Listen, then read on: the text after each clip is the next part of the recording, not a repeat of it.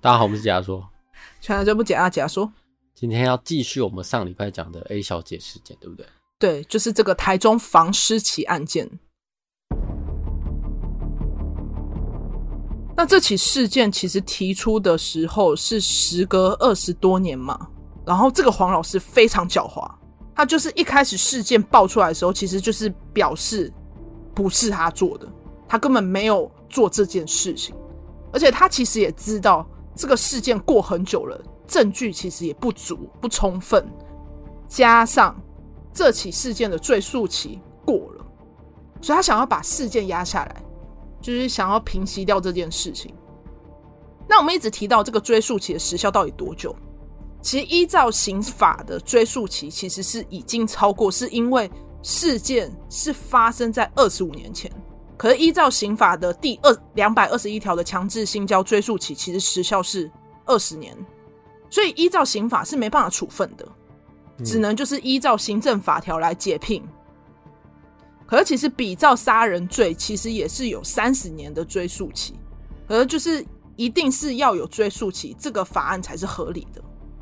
然后因因为刑法其实在性侵害的追诉期一般只有二十年的期效嘛。是只有针对在未满十四岁的未成年有强制性交，追诉期的时效才会延长到三十年。可能因为 A 小 A 小姐事件是已经超过时间，就没有办法追诉，就没办法上诉，这样也没办法依照刑法去起诉她。在童年受到性侵害的受害者，以这样子二十年的时效是非常不够的。小时候没有办法辩驳。对，因为你要等到你成年的时候，你才有能力去阐述这些状况。可是因为等到你有办法去阐述，或者是你有勇气说出来的时候，事件已经过了追诉期。而且你知道，其实依照国外统计的资料，遭受儿童性侵害的受害者是需要平均花到二十四年的时间，才可以把事件说出来。你知道，其实一开始台中市政府的态度很消极。而且还甚至有包庇的行为，是直到是名师吧？可能因为是名师，可是因为依照台中市政府的做法，他们一开始是不打算受理这起案件的，是觉得这起事件已经是过了追诉期的，他们是不太想要处理的。所以一开始其实 A 小姐在上一集就有提到嘛。他在提出申诉之后呢，政府的态度是冷处理，他们是还擅自把这起事件想要送地检署处理，这是有可能让 A 小姐身份会曝光，因为她要上法院去重新向检察官诉说她这段经历。可是这其实对她来说又是一个二次伤害，你知道？嗯，他政府就是不管 A 小姐的那个性平，就是不管她的个人资料有没有被保护，就是用这种方式。而且你知道，人本教育基金会的主任送件的时候，他在这么多年以来送任何一个案子，没有遇过一次是被要提要求提供说要给受害人的班级年级姓名，就是完全被刁难。就他一开始没有想到说，为什么他送件的时候这么困难，发现这起事件其实没有那么单纯。你说有人在后面施压是吗？不确定，可是就是他们一直不想要。就是处理这件事情，就是态度很消极。可你要想，其实以事件来讲，以性平法来说是不对的，因为以基本来说，如果你发生了疑似性别事件，其实就要检举。正常来讲，政府要受理，可是他们就是不想立案，政府不想要立案这样子。然后依照教师法的第二十二条，其实如果你有遇到校园性侵案件的话，其实学校要依照法规停职调查。可是你知道，政府一开始台中政府只要求黄校长请假，不要去学校就好。可是你知道，黄校长也是没有在客气啊，他一样就是出席学校各个活动，而且已经 A 小姐已经向政府反映说，黄校长有不断的骚扰行为。你知道，政府冷冷的回应说：“嗯，有打电话警告他啦。”然后 A 小姐。还是一直接到就是黄校长电话骚扰，就一直不断要求说啊，我们可以当面解决这个误会啊，这是一个误会一场这样子，而且政府又不愿意扩大调查，想要息事宁人的态度。然后这边其实也有一个很大的问题，就是正常来讲，这应该是一个秘密调查，可是却有人将 A 小姐跟的家人资讯泄露给黄校长，是不知道到底是怎么侦办的，你知道吗？A 小姐是透过人本教育文文教基金会才有办法把这起事件爆出来。你知道黄校黄校长其实在这个年纪是已经要退休了，他自己也有说，他其实在四月六号已经提出了退休申请，可是因为他不满。想要让这起事件送刑事调查，因为很明显追诉期已过。可是因为证据不足，案件不成的话，他就可以追究诽谤罪的刑事责任。可是因为舆论压力嘛，所以教育局才开始收集调查，才针对于哎黄校长以前待过的学校啊进行调查。两千零五十三封调查信。就告诉这些受害者可以站出来，会把责任追究到底。然后我们依照九月二十号的新闻呢，回收的问卷里面有一名学生，其实也是有遭受过十年多黄老师的性侵，所以就成了本案愿意出来指控的第四位受害者。那依照就是教育局的最终决议呢，黄校长。就是有受到严厉的处分，在九月二号呢，台中政府性评委员会就将黄校长就是解聘，然后不录用，没有退休金这样子的处分。可是，其实，在后来的八号又开了一次性评会，可是黄校长其实没有新的证据可以推翻调查结果，所以一样就是没有改变这个，他就没有退休金了。对。那是代表司法还是正义的？其实没有，你知道，其实你知道我为什么会这样回你吗？在这起事件爆出来的时候，同时其实也有台南的那个事件，就是有一个什么尚老师，他就有成功领到退休金，他也是个狼师。可这个就是另外一个案件，我就不详谈。反正就是这起事件在爆出来，同时又拿这起事件拿出来举例，因为尚老师的。事件是没有成功被阻止，他一样是领着我们缴的税，一样领着退休金在生活。可是他是狼师，他也曾经有害过好几个女学生，遭受到性侵，就是有这样子的人存在。可是我们这一次就是这起事件是有成功阻止掉黄黄校长，是没有再让他发生。可是你知道，其实解聘不能说是结案。还是要继续追查，一定不是只有这几位受害者，就等于说，如何去找出这些受害者是本案最大的重点。因为你找出来，你有机会找出来，是可以并案处理，就可以了解整个，就是梳理黄老师、黄校长整个犯案手法，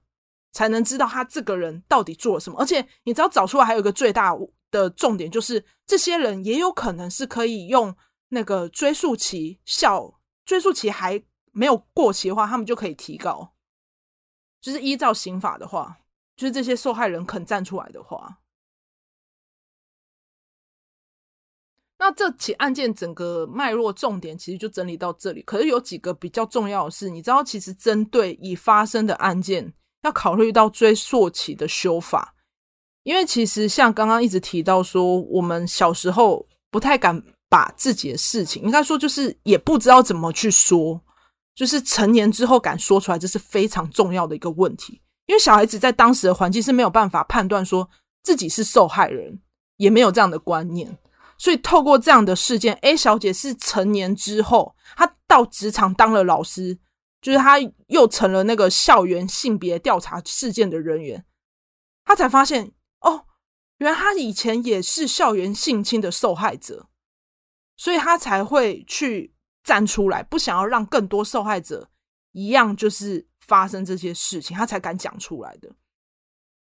而且你要想，其实依照我们现在台湾的刑法，我们这个追诉期时效是非常不够的。然后此案件其实之后，人本教育基金会就有提出修法嘛，未成年的性侵被害人的案件的追诉期应该要从成年开始算起，就是。他这时候如果可以从十八岁开始算，那我十八岁可能到我三十八岁以前，我都有能力，或者是我有勇气，或者是我有资格站出来去提出我以前遇到的事件，或者是一些状况，这都是有机会的。可是因为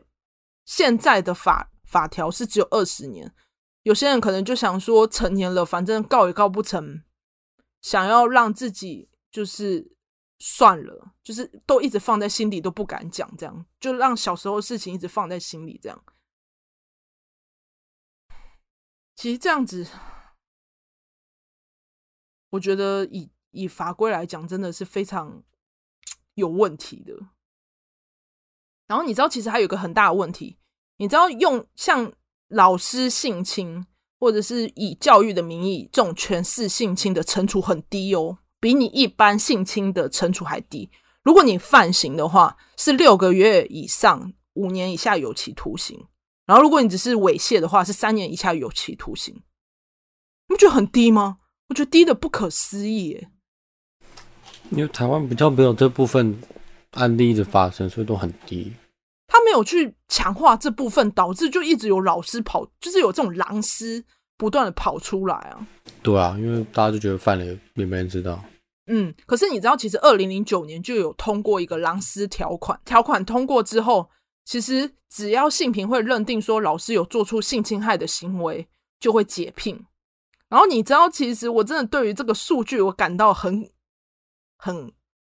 恶心。你知道，法案通过之后啊。每一年，教育部都会解聘约五十位狼师，欸，诶，五十位代表说这个是频频一直在发生的。我觉得这个是非常严重的事情，算很多了耶。嗯，然后你知道，其实我一直在想，像我们小时候，其实有时候我们可能跟老师很好，我们会一起出去吃饭，就是跟老师、老师跟学生之间的界限是没有一个标准嘛？正常来讲是没有。可是，就是老师给大众的印象大多是绝对的正义，所以其实家长都会认为说啊，小孩子的话不能采信，要交给大人来判定才是对的，所以导致小孩子就是说的话永远都没有人要听，就认为啊，你讲的话都不懂事啊，怎么可能是真的？然后有些人可能小时候他就有向爸妈表示以前在学校的事情，而家长没有反应。小孩子也不知道该跟谁说，变成是没有人帮助他，然后这样子直到成年长大。可是这就是有一个很大的问题，就是你知道成年人对儿童认知发展的问题，就是因为我们常常在长大的过程会被教育说，我们不可以挑战成年人的权威，等于说今天我们就是如果去骂老师或者是讲老师的不好的话，反而是大人会去质疑你说，哎。你是在说老师坏话吗？或者是你讲的话是确定的吗？就是会把它当做童言童语，你知道吗？就没有人要相信，